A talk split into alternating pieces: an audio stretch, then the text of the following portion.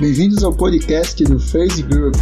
Os hosts Vitor, Yuri, Nestor e Paulo conversam sobre fisioterapia esportiva, ciência, prática baseada em evidências e tudo de mais relevante na fisioterapia musculoesquelética. Esse assunto que é 100% quente, um assunto que eu sei que você tem estudado aí, então espero que seja um papo muito bom. Ó, então começa aí falando pro pessoal que não te conhece aqui do Facebook, falando qual a sua relação com o dor patelar, o que, que você tem feito aí na academia e na clínica em relação a isso. Show. É, bom, para quem não me conhece, né? Meu nome é Naira Rabelo, eu sou fisioterapeuta.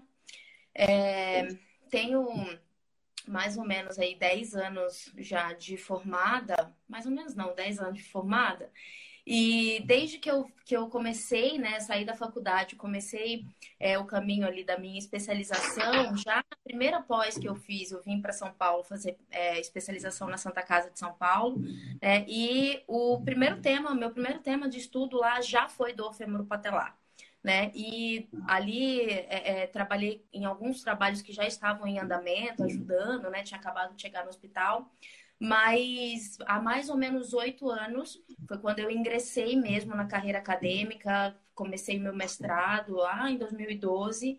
É, e aí foi de fato objeto de estudo pessoal, né? A gente desenvolveu, eu fiz o mestrado aqui na Universidade 9 de Julho com o professor Paulo Lucarelli.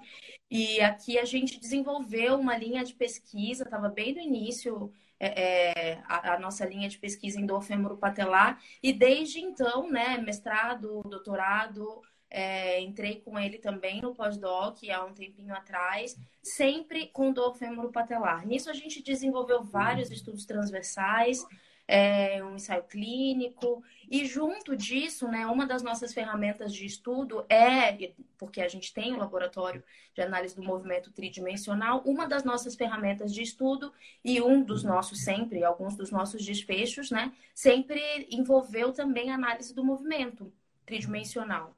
Então, eu passeio aí até hoje, né? Tenho um laboratório de análise do movimento e passeio até uhum. hoje entre clínica, atendendo esses pacientes e estudando ainda, né? É, enfim, tudo que pode envolver essa, essa condição.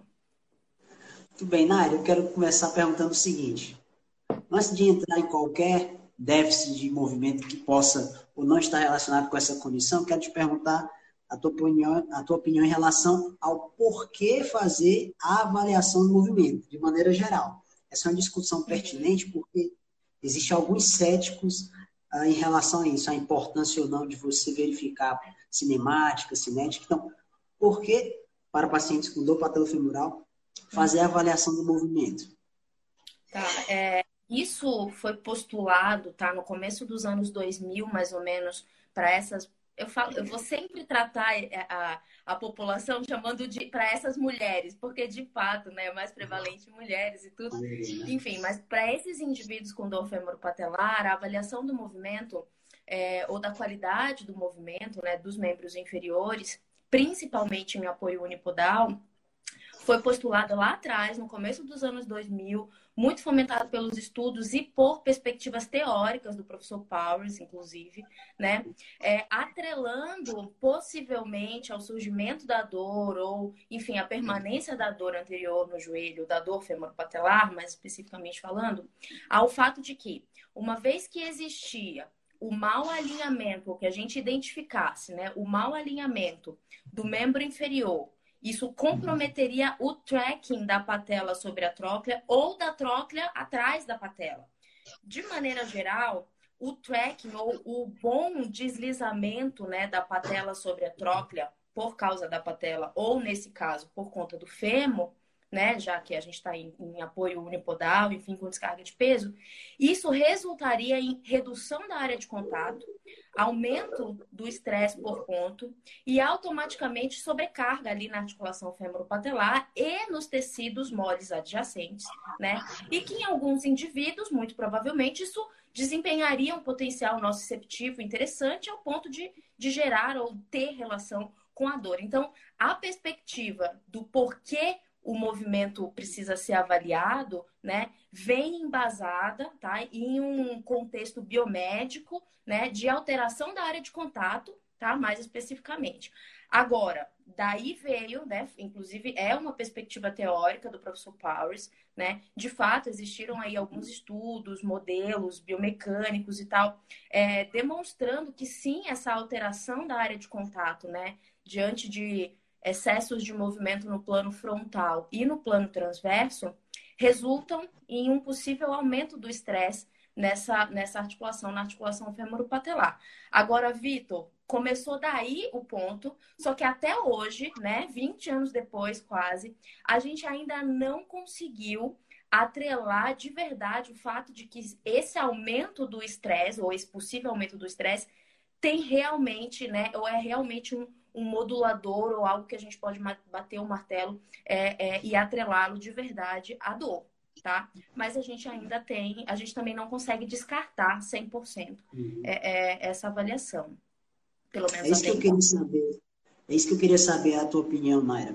Como que você concilia, por exemplo, então essa visão mecânica, que é uma visão que biologicamente é bastante plausível, com toda essa nova perspectiva que começou a surgir também agora a partir de 2010 para cá, da neurociência da dor, da importância dos fatores psicossociais. Ah, de alguma maneira, você acha que eles a, a, evidência desses fatores negligenciam a importância da avaliação do movimento, desses fatores biomecânicos? Como que você vê isso? Olha, eu, eu tenho uma impressão, né, de pêndulo. Eu tenho a minha impressão sobre como a comunidade científica e clínica está lidando com isso, né, com a introdução desses fatores.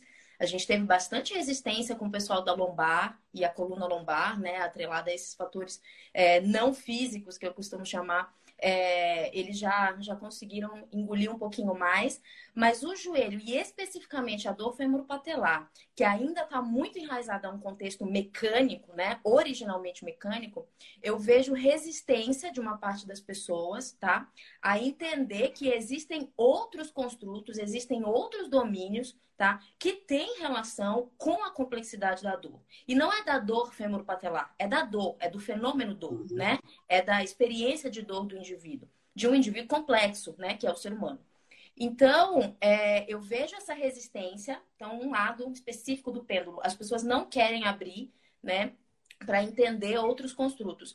E o outro lado do pêndulo, eu vejo pessoas que entenderam, perceberam que o sistema nervoso central ele consegue fazer um escrutínio muito né, perfeito para ele ou para aquele indivíduo, né, separando o que, que vale a pena, o que, que é contexto de ameaça e não é, ao ponto de chegar a experimentador, é, estão excluindo completamente, e aí entra a minha opinião, o contexto biomecânico, que, na minha humilde opinião, é uma, um, um, um domínio que tem potencial nociceptivo, se a, ou que gera um potencial, um aumento do potencial nociceptivo.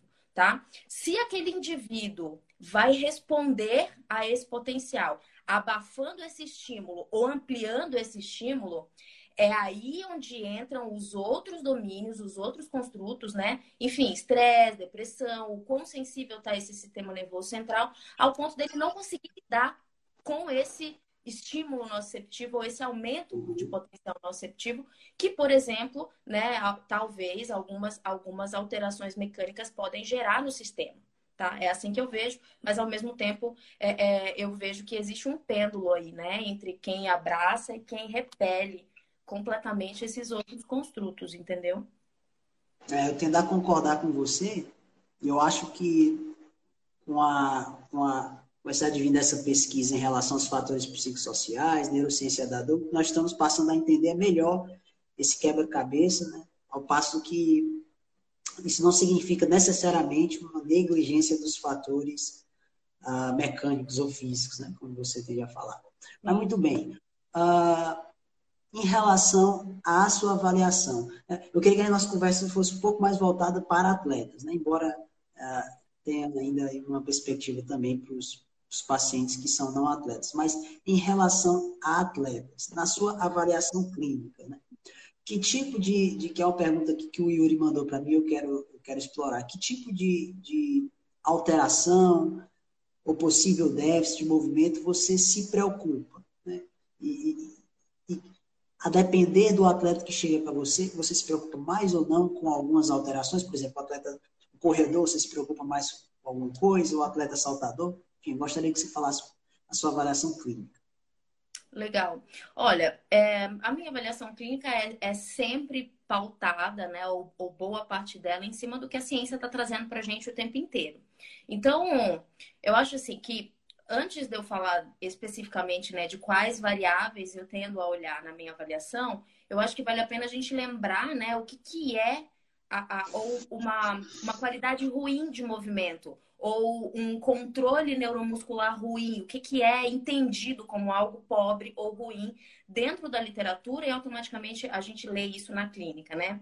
Nada mais é do que, tanto em apoio, em tarefas em apoio unipodal, né, sem salto ou com salto, ou em tarefas bipodais, com ou sem salto, enfim, no momento que o indivíduo agacha, ele realiza um movimento de agachamento, o que eu tendo a observar, o que a literatura me pede para observar é o que a gente chama de projeção medial do joelho, né? Quando eu estou avaliando isso no 2D ou é, é, de maneira observacional, né? E isso está atrelado, principalmente em tarefas unipodais, a desequilíbrios ou a tendências de inclinação ipsilateral do tronco, queda contralateral da pelve. Então, existe uma cadeia de movimento, uma cascata de movimento, né? Que em alguns indivíduos é mais evidente em blocos, então alguns indivíduos eu consigo ver muito nitidamente a pelve caindo, né, a, a, o, o contralateral da pelve caindo, ou só o tronco inclinando o ipsilateral tentando compensar, ou indivíduos eu vejo assim um, um, déficit inteiro, vou chamar de déficit, né, apesar da gente não saber o que, que é normal, o que, que é muito alterado, mas a gente vê uma cascata inteira, um movimento aberrante, né, aquele indivíduo que realiza a tarefa, ele consegue fazer o agachamento, mas com muito custo, né? E eu acho que é isso que chama bastante a atenção dos clínicos, porque eles olham, batem o olho e vê aquele joelhão entrando e voltando. Então, independente da forma como eles analisam, aquilo salta aos olhos e o que é incomum tende a ser interpretado pelo ser humano como ruim, né? Ou como anormal. Então, enfim. E também acho que vale a pena a gente perceber que não existe, não existem cut-offs ou pontos de corte para cada uma dessas variáveis que eu acabei de citar, né? E parte disso envolve pelo fato do movimento né, humano, enfim, é, é, ser realizado com variabilidade. Então, acho que dada essa, essa introduçãozinha, respondendo a tua pergunta, o que a literatura fomenta para mim, Vitor, com um pouquinho mais de respaldo, tá? E de evidência, enfim, de força de evidência, é a adução do quadril ou a queda da pelve, tá? Tanto em tarefas de salto, quanto em é como na corrida, por exemplo, principalmente na corrida. A gente tem inclusive um paper do Noren, que é um pesquisador é, bem sério, assim, em cima da área de análise do movimento e do femoropatelar, é, determinando que mulheres que correm né, com maior adução de quadril, e isso pode ser por medialização do fêmur ou queda da pelve, elas tendem a ter uma taxa maior né, de surgimento da dor femoropatelar. Então, até em corredores, mulheres, então existe um nicho bem específico, é, é, até pode ser considerado aí um fator que eu posso, posso preocupar até como fator de risco. Então, me chama mais atenção e eu tendo a olhar, tá, para queda da pelve e adução de quadril, certo? Já foi já olhei no passado para eversão de tornozelo, de retropé. Hoje em dia eu não, não me preocupo tanto com isso, tá bom? Não me preocupo tanto. Mas até então, de forma geral, é, o, o, a queda da pelve e a adução do quadril.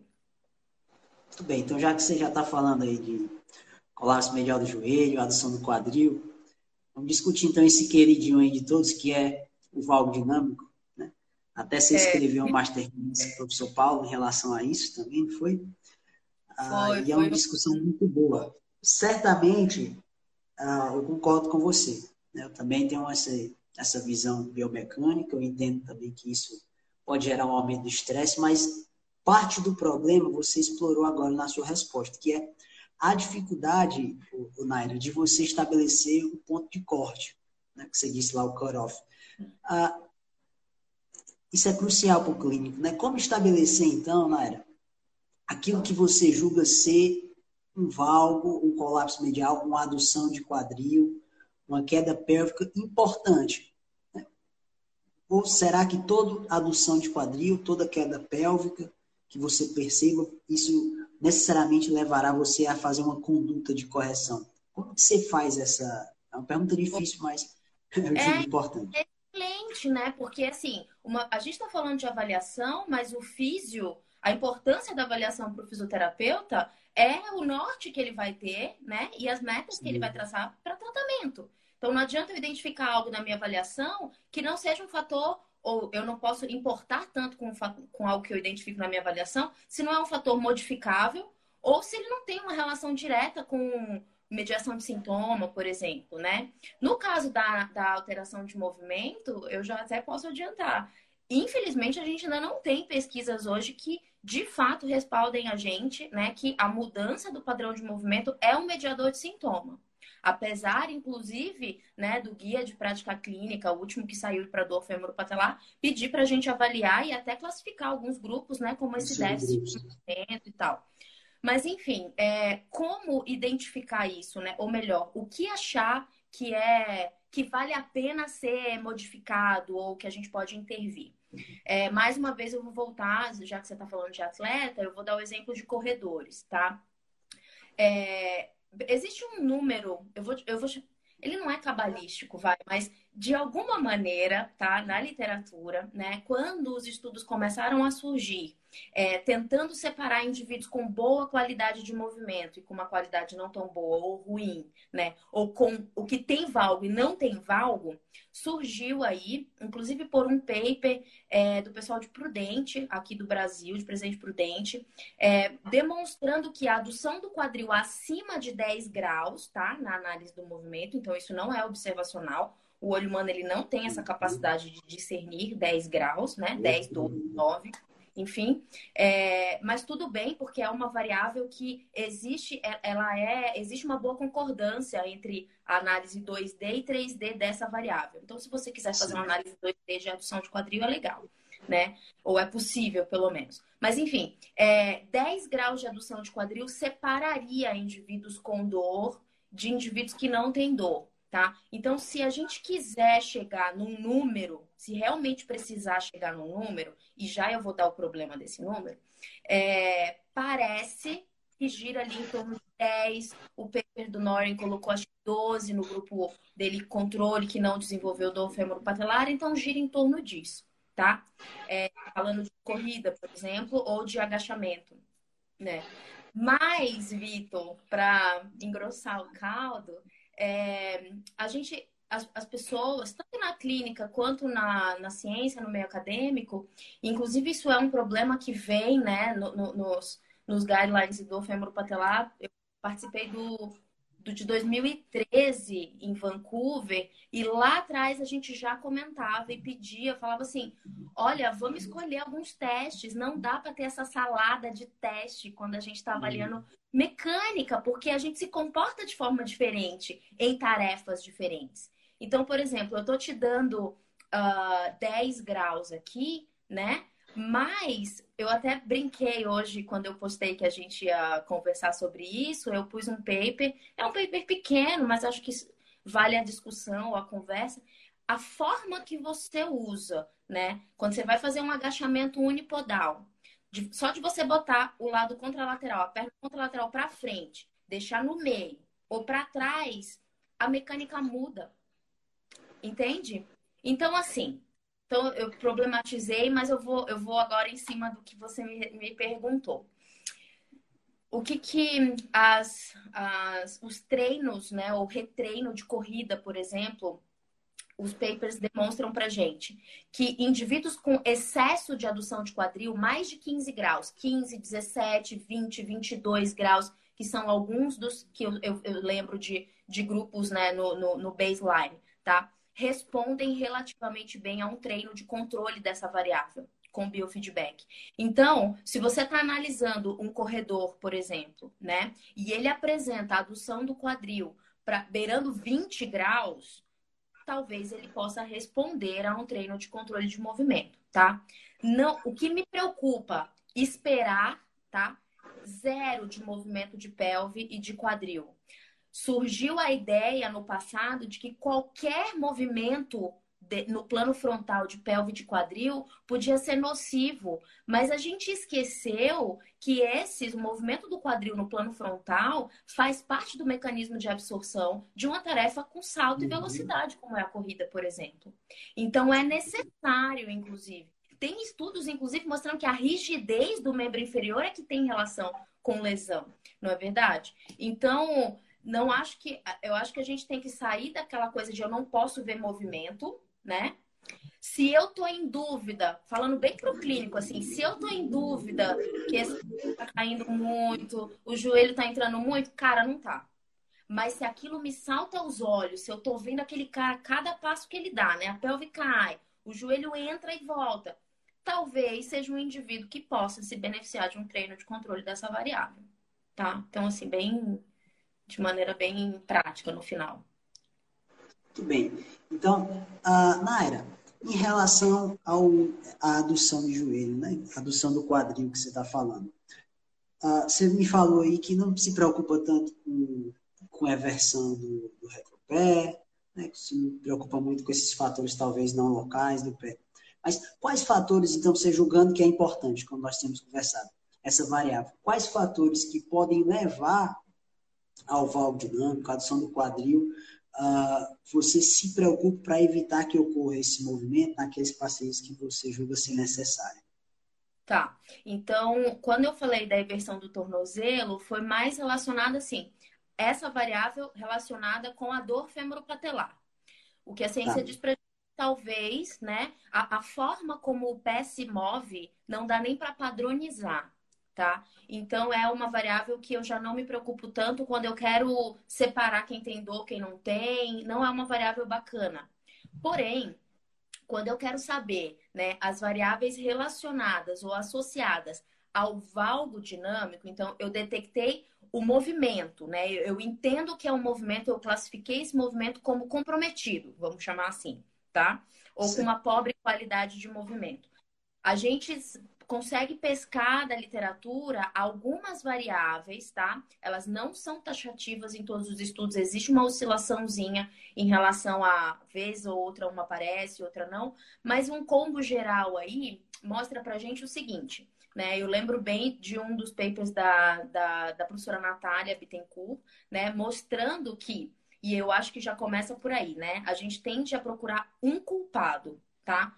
Só que entendendo que o movimento, olha só como uma coisa é complexa, né? Entendendo que o movimento ele passa, tá? Ou a, a é, é uma resposta do corpo, né? E essa resposta vem mediante a fatores intrínsecos do indivíduo, né? Capacidades físicas tudo mais. Tarefa e ambiente, esse é o, o princípio do controle motor, né? E da resposta de um movimento Passando por cima de tudo isso e fechando só em condições do indivíduo ou valências físicas, enfim, é, é, características do indivíduo, o que, que a literatura traz para a gente?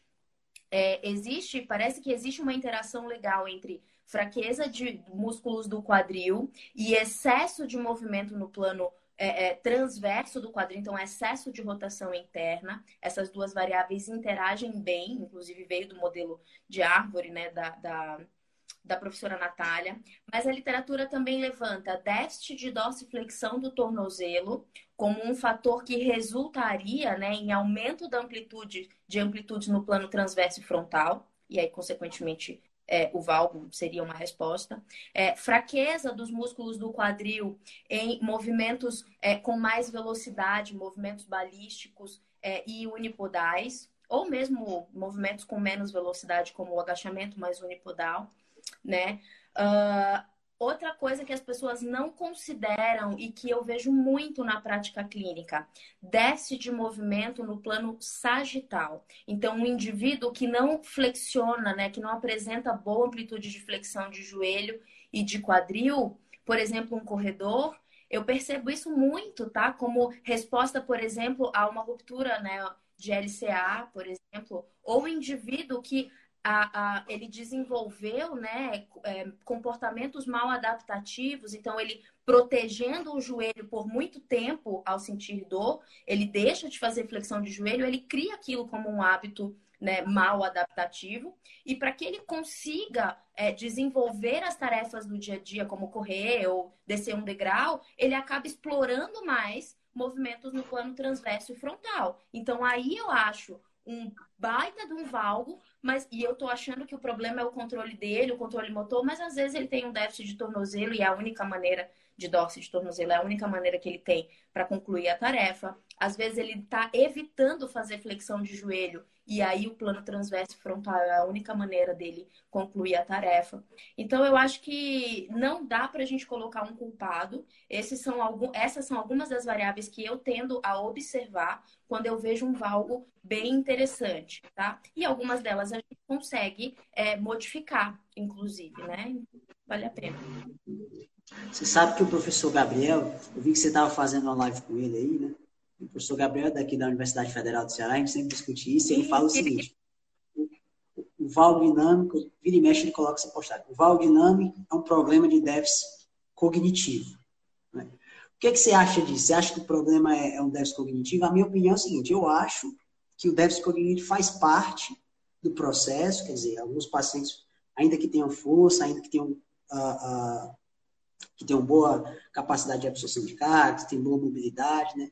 Poderão fazer o valgo porque não sabem realizar a tarefa, o movimento, uma vez ensinados, podem melhorar. Mas eu acho ainda que existe aqueles que, ainda que você diga e ainda que você ensine, não conseguirão fazer porque não tem essa base de força, né, de mobilidade necessária. O que, que você pensa sobre isso? O papel aí da, da, desse déficit cognitivo e a relação Bom, com no contexto que o Gabriel é, coloca, né, principalmente pelo fato de que a gente pede para o paciente simplesmente sobe nesse degrau aqui, agacha cinco vezes e beleza, né? Nesse contexto de primeira experiência, para mim, o que eu vejo, né, aqueles excessos de movimento, e se você for parar para lembrar de uma das avaliações que você de repente tenha feito, o joelho entra e o joelho vai para fora, né, do, com uma mesma. Você não tem um padrão específico na grande maioria das pessoas. Para mim, isso vem de um conceito do controle motor que a gente chama de variabilidade ruim. Quando o indivíduo ele não tem é, é, experiência com uma determinada atividade ou tarefa, o sistema nervoso, é, é, a cada vez que ele faz o movimento, ele lança mão de estratégias de movimento, horas boas, ruins, enfim, o sistema ele com o passar do tempo e treino, o sistema vai escolher naturalmente, né, as estratégias motoras dentro do que ele considera uma variabilidade boa, tá? Com menor gasto energético, enfim, né?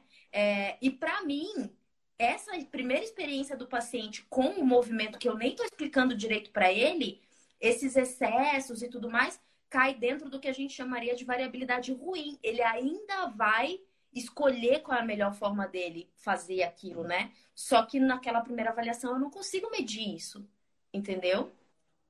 Então faz é. parte ali do, do, que seria o efeito aprendizagem, à medida que ele exatamente ah, tem um ruído, um ruído por causa do efeito aprendizagem. Perfeito. Né? Eu entendo dessa maneira, tá? Diferente, por exemplo, o, o Vitor, de eu avaliar um gesto de movimento, ou melhor, um gesto do esporte. Então, aquele indivíduo, quando eu avalio ele, ele no contexto dele, tá? No contexto dele, saltando para, sei lá, cravar, bloquear, fazer alguma coisa com uma bola ou correndo, ele já uhum. está habituado com aquela tarefa. E se naquele momento ele apresenta um padrão, né, de movimento, aí eu começo a pensar que pode ser ou um déficit né, de controle que tem relação com contexto cognitivo ou com déficits físicos, seja ele, uh, uh, enfim, de, de amplitude de movimento ou de valência de força, ou, ou, e aí eu gosto de polemizar com esse sentido, saiu um editorial muito bacana, acho que há um, dois anos mais ou menos na, na Jospit, e, e a ideia não era para corredor nem nada, era inclusive é, é, um indivíduo que fazia golfe, alguma coisa assim. Mas ah, eu, eu adoro editorial, porque é assim, é a ideia apneia, e isso acontece muito com mulheres, e eu vou te explicar por quê. Mulheres têm a tendência a ter um tônus menor, né? A serem mais complacentes, os tecidos moles são mais complacentes. No momento que você está correndo, por exemplo, dos objetivos, por exemplo, do tensor da face lata é acumular energia da absorção, certo? Acumular energia e te poupar, né? No momento que você começa.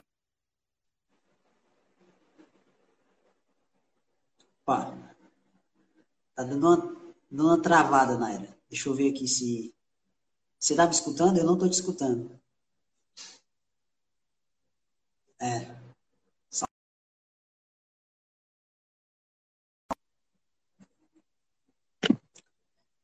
Estou tá me escutando para me saber se é o meu, se é o da Naira, que aí eu vou chamar ela de novo, se for só o dela.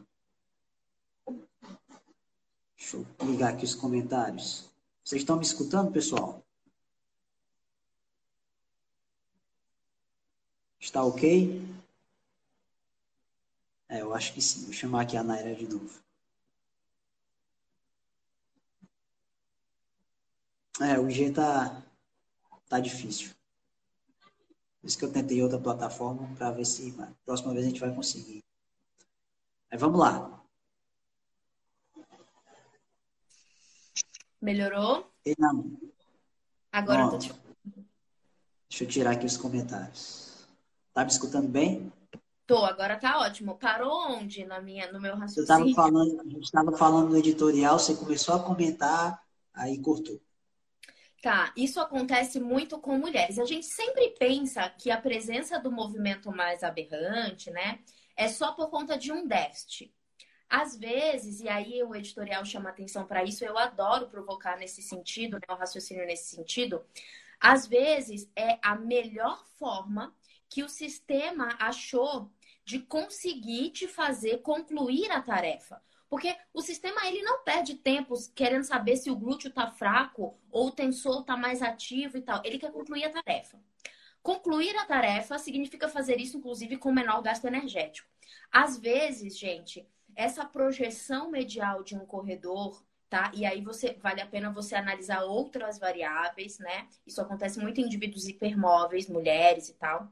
Às vezes é só a maneira do sistema acumular energia elástica, né? Então, para isso, ele tem que tensionar to toda aquela cadeia para que essa energia elástica seja transposta como energia mecânica. Então, uhum. o tensor ou melhor, a face lata ou a banda iliotibial, ela faz isso, ela poupa energia, tá? De propulsão, porque ela é um tecido passivo, ela acumula energia elástica e te joga como fazendo propulsão, te ajudando a fazer essa, essa projeção para frente.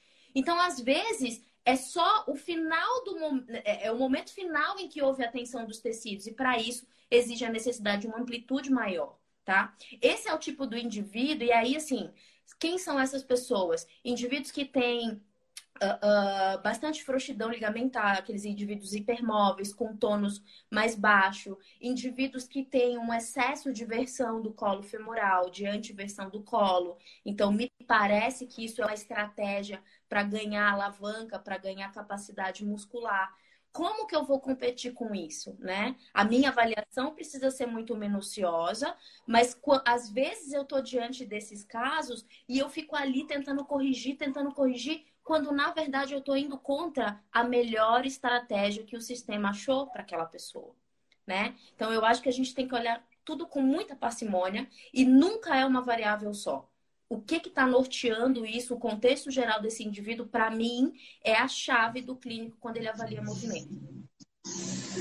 Esse editorial é muito interessante, que ele fala até, Naira, um termo lá que foi a primeira vez que eu vi, de pronação da pelve, né? Que é uma rotação anterior da é. pelve, uma rotação interna, e a queda pélvica, ele coloca isso como, para alguns pacientes, igual você falou aí, uma, uma possibilidade do sistema né, de absorver a energia e depois realizar a tarefa. Então, Vale a pena a gente depois comentar. Até depois posso colocar aqui o pessoal do fez esse editorial, que é muito bom mesmo Ai, essa ideia. É muito legal, faz a gente pensar demais. É muito legal. É, podia ser uma discussão só sobre isso, né? É pena, ele saiu depois que eu já tinha escrito o Masterclass, mas é, era a cara do Masterclass para discutir mas, coisas ele também. Mas é uma discussão muito boa. Sabe que eu, eu, você falando aí, em relação à possibilidade do sistema, me trouxe muito a ideia ali da. da não sei se você está familiarizado, né, do sistema dinâmicos, que é um pouco que o pessoal lá na, na UFMG tem estudado, essa, essa estratégia que o sistema tem, faz parte também do sistema complexo, essa estratégia que o sistema adota para realizar a tarefa. Aí, nesse sentido, Naira, a sua intervenção, né, agora já partindo para a intervenção desses pacientes, ah, qual que é o ponto da intervenção? É adaptar esse sistema, é alterar esse sistema, portanto, alterar o movimento, ou fazer com que o sistema consiga lidar com, as, com a demanda que ele tem, ainda que, que apresente aquela alteração de movimento. Eu te pergunto isso porque existe uma boa discussão também em relação à necessidade ou não de que ainda a, realizando a intervenção de que haja alteração de cinemática para dor para pacientes com dor femipatelar, porque alguns ensaios clínicos mostraram que o paciente tende a ter uma melhora em desfechos clínicos, ainda que não apresente uma alteração na cinemática. Como que você vê isso e como que é a sua intervenção levando, levando tudo isso em consideração? Sim, inclusive um desses ensaios clínicos foi o meu paper de mestrado, foi o meu trabalho de mestrado. É, e acho que na é, a gente teve muita dificuldade para publicar esse paper em, em, uma revista mais clínica, porque a, a, parecia que não fazia sentido na época, né? Uhum. O resultado saiu, acho que 2016, 2015, mais ou menos, que o paper ficou pronto e a gente patinando e tal. Enfim, porque até então, a ideia era que o fortalecimento do quadril mudava a cinemática e por isso resolvia o problema da dor, né? Ou por isso evoluía com, com melhora clínica, funcional e tal.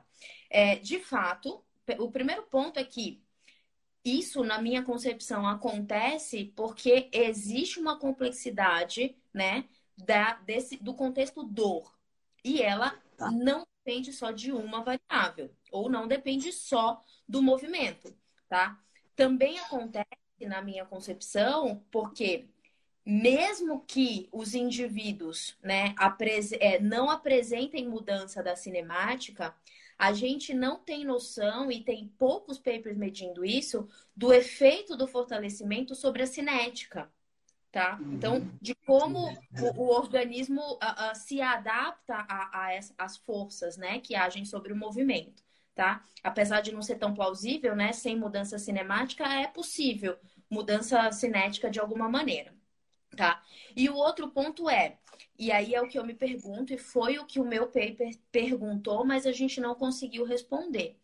É, a gente sabe que o treinamento de força por si só e hoje várias, vários outros tipos de intervenção é, promovem melhora clínica e funcional desses pacientes, né? Melhora de dor e função. Mas a gente não sabe se um treino de controle de movimento com mudança da cinemática promove acréscimo dessa melhora, promove uma melhora com maior tamanho de efeito. E por que, que a gente não sabe disso? Porque poucos papers né, demonstraram mudança da cinemática, tá? É, a gente, a maioria deles fez fortalecimento e a gente percebe hoje que fazer fortalecimento não implica necessariamente mudar a cinemática. Para você você tem que treinar o movimento, certo? Então a gente ainda precisa entender isso, tá? Porque a grande maioria dos ensaios clínicos não propôs mudança, não propôs treino efetivo para mudança de movimento, tá? Os treinos foram fracos para propor mudança de movimento, né? É, é... Enfim, então tem isso, sim. A, a ideia é que eu acho que a gente ainda não entendeu direito a interação entre esses fatores, tá? E a gente ainda não sabe como propor mudança de movimento. Esse é um outro ponto importante do tratamento, né? Hoje a gente tem, principalmente para corredores, o treino de biofeedback, que vai sendo desmamado, né? Isso pode ser feito no espelho, ou feedback né, com alguma variável mecânica mesmo, ou a força de reação ao solo ou a queda da pelve, enfim, é, qualquer um desses apresentou aí uma tendência, né? Não, dá nem, não gosto muito dessa palavra, mas é, principalmente falando em mudança da cinemática, é, parece que esses indivíduos respondem com mudança da cinemática ao treino de biofeedback. Mas qual o problema? E aí é que eu entendo as pessoas questionando, e eu sou uma das que questiona também. Ah, o método né, desenvolvido nesses trabalhos é muito fraco, tem muita, não é um RCT sabe? Com uhum. grupo controle, bonitinho. A grande maioria deles é um ensaio de um único braço, é uma série de casos, tem uma série de confundidores, inclusive, né, exposição em vivo, que vai sendo é, colocado ali, exposto, né, o paciente é, evoluindo devagar é, em relação à corrida, ao volume de corrida. E isso pode ter sido uma variável, uma, uma intervenção confundidora, vai, que não foi medida ali. Mas, enfim, eu acho que tem muita coisa para a gente entender, sabe? E por fim, assim, o clínico, né? Olha, eu não sei como mudar o movimento e como gerar o que a gente chama né, de aquisição, uma nova aquisição motora, tá? Mudar esse movimento, né? Uma coisa é, é eu mudar na sua frente, outra coisa é, além de adquirir, eu fazer a, a transmissão disso para outras tarefas. Então, esse mundo do controle motor, da mudança de movimento, ainda é pouquíssimo explorado no nosso meio. Né? A professora Davis, inclusive, é, é uma das que trabalha com a mecânica, mas que brinca, passeia um pouquinho ali no controle motor. Mas você vai conversar com, as, com a galera da Neuro, por exemplo, né, que, que trabalha diretamente com isso, a gente está anos luz atrás, entendeu? De estratégias que realmente sejam efetivas né, para mudar o movimento. E aí a gente vai ver se a mudança de movimento é um fator mediador do resultado, né, da, da, da melhora clínica e tal. Ô, Naira, para além da, a, da intervenção talvez não ser voltada para a mudança de movimento, por isso não ocorrer essas alterações cinemáticas, você acha também, eu não sei qual foi o tempo de follow-up do seu estudo, você acha também que o tempo ah, de tratamento dos RCTs é um tempo curto para que haja alteração cinemática, porque geralmente os desfechos clínicos eles tendem a, res a responder bem no período de curto prazo, né? Mas já a cinemática talvez seja algo que demore mais para alterar. Que, que você acha? Sim, eu acho que sim, com certeza. O meu tempo de intervenção foi curtíssimo, curtíssimo, foi de quatro semanas, né? Apesar de ter havido ali um aumento de força, e a gente sabe que por adaptação neural mesmo, não, nem deu tempo de gerar ganho de força real, né? por adaptação tecidual. Mas, enfim, é, tem treinos, acho que o pessoal de, do grupo do professor Serrão aqui também propôs um treino de mudança de movimento um pouquinho antes, foi publicado um pouquinho antes do meu, é, uh, trabalhando mudança de movimento por seis semanas, junto com o protocolo de força.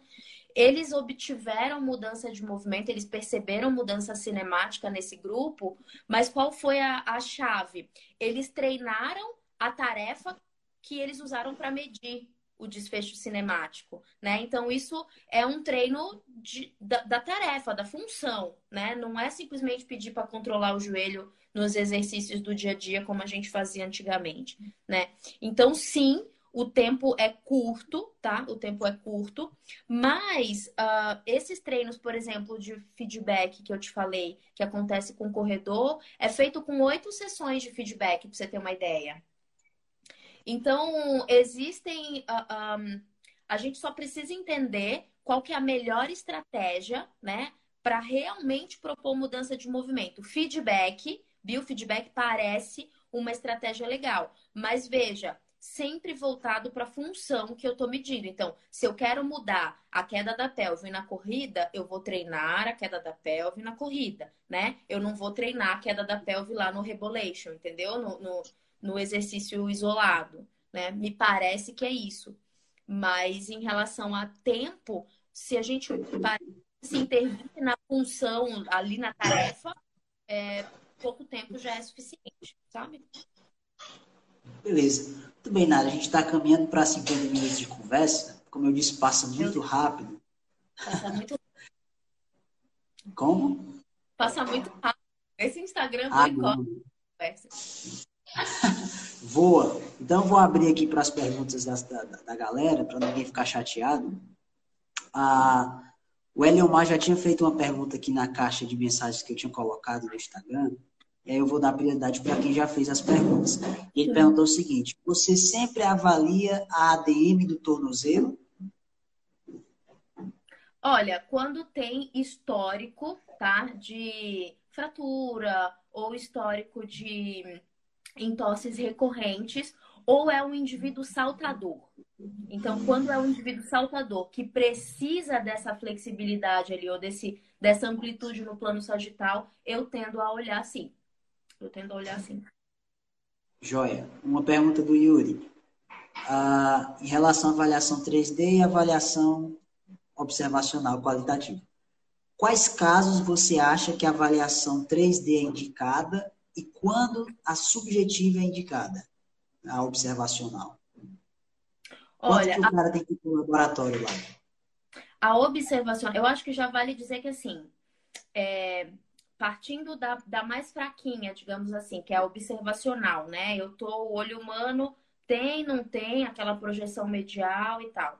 Quando eu falo tem, não, não tem, até que é eu, eu consigo, né? É reprodutível, eu ou você avaliando, tem ali uma moderada reprodutibilidade e tal.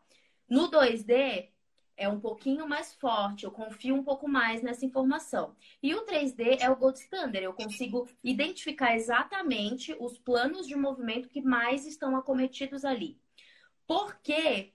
Então, assim, se for fazer a observacional, só olhar aquilo ali, é pouco confiável, porque já foi comparada a observacional com o 3D, que é o gold standard, e a gente não vê uma, uma boa concordância entre eles. Então, eu tiro a observacional e eu vou colocar o 2D, que é você fazer um vídeo bonitinho, né? Respeitando né, as boas condições de análise e coloca ali umas setinhas fazendo essa avaliação da projeção é, do joelho. O 2D, de tudo que foi visto quando comparado com 3D, o que de fato parece mais confiável é a adução do quadril. Então, veja, e é por eu fazer essa, essa, esse pano de fundo para explicar isso. Se eu quero ver outras variáveis, se eu acredito que o plano rotacional ou outras variáveis ou outros segmentos estão envolvidos, o 2D não me dá confiabilidade para isso. Ele só é, só consegue ser confiável a variável adução do quadril tá? Então, se eu acredito que tem outros planos envolvidos, aí vale a pena, né? Seria bacana entender isso no 3D. Agora, para senhorinha, ou para senhorinha não, porque senhorinha não tem dor fêmur patelar, mas para mocinha que vai para faculdade, tá ali, tá com dor e tal, na boa, não vai gastar dinheiro fazendo avaliação tridimensional, né? Mas, de repente, para um atleta que você precisa entender o que realmente está envolvido para conseguir garimpar a melhor forma né, de, de, de intervir depois, aí eu acho que já vale a pena, de repente, algo mais um, minucioso, né? Tá, joia. Agora eu vou abrir aqui para os comentários. Então, pessoal, esse é o momento que vocês fazem as suas perguntas, tá bom? Vou deixar esse espaço aqui para que vocês mandem as perguntas. Se vocês não mandarem, a gente continua conversando. Na verdade, já vai já vai para 52 minutos.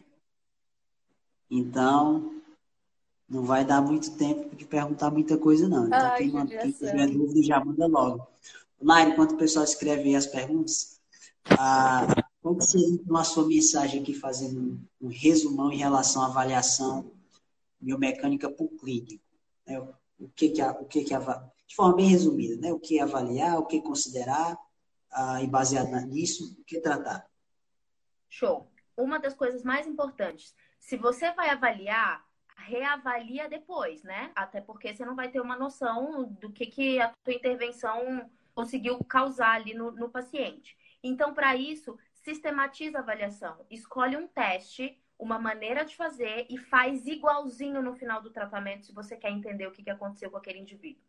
Entenda, não adianta, existe um erro de medida nessa avaliação e você precisa respeitar o erro de medida. Não quer dizer que qualquer mudançazinha ao final do tratamento foi efeito do tratamento. E cada, cada teste, cada tarefa tem o seu erro de medida. Se você quiser, eu te mando para você mandar no grupo da galera aí o paper que mostra né, é, é, mudança, enfim, é minimamente detectável, erro de medida e tal, que eu acho que é bem interessante. E por fim, o paciente não precisa saber que ele tem valgo dinâmico, tá, gente? A gente noceva muito mais o paciente do que ajuda, né? Eu atrapalho muito mais do que ajudo é, colocando esse, essa, eu falo que é uma sentença, né? Condromalácia e valvodinâmica é uma sentença em cima do paciente com dor patelar. Então, se você acha que vale a pena mexer, use estratégias que não passam pelo foco atencional desse indivíduo, que não passa por algo que possa catastrofizar esse indivíduo, né? E de repente comprometer o efeito de toda uma terapia, né, em cima de uma variável que você não está lidando bem, que é uma variável psicológica, por exemplo, tá? Então, acho que é isso. Acho que é isso. Bem, então pronto. Já mandaram aqui algumas perguntas, eu vou ler até o momento que der. Tá ah, bom. Tá Fernandes tá perguntou o seguinte. Avaliação cinética com eletromiografia, vale a pena? Pronto. Vai lá, Naima. Vou resumir rapidinho. Eu esperaria. É, vai, ser, vai ser igual aqueles programas que eu, que eu faço a pergunta e você é. responde rápido. Bate bola. Eu esperaria, eu esperaria a ciência ter um pouco mais de respaldo para a gente em relação à eletromiografia.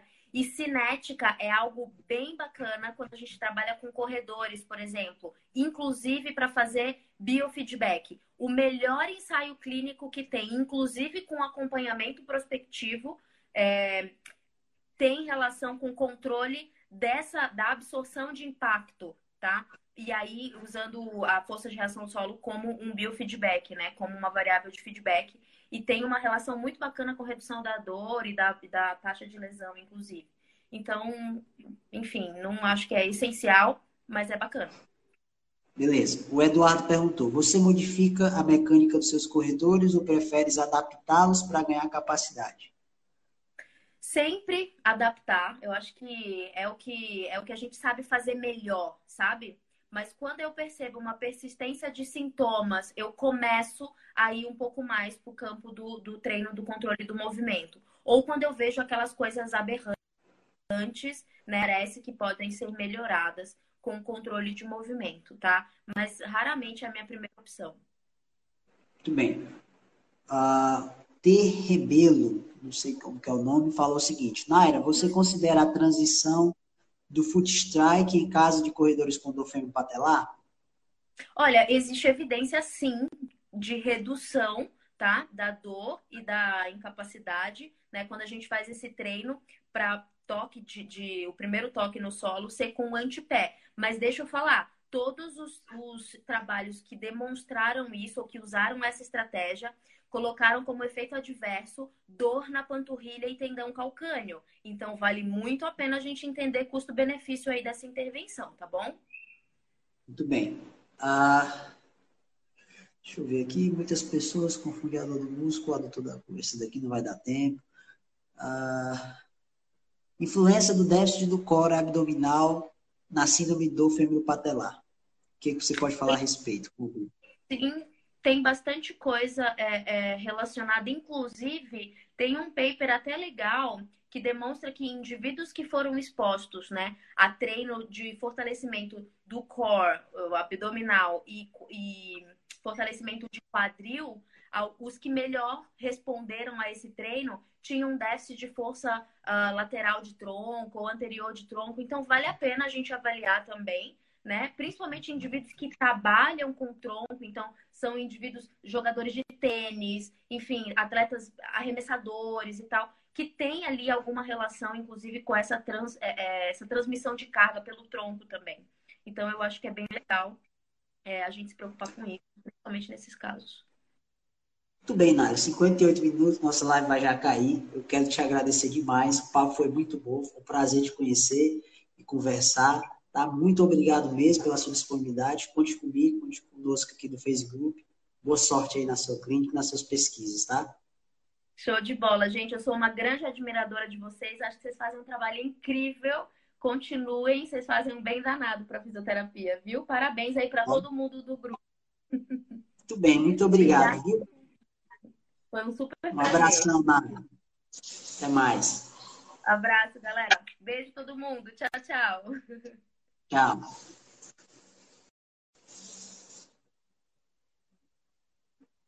Aí, muito obrigado pela participação de vocês.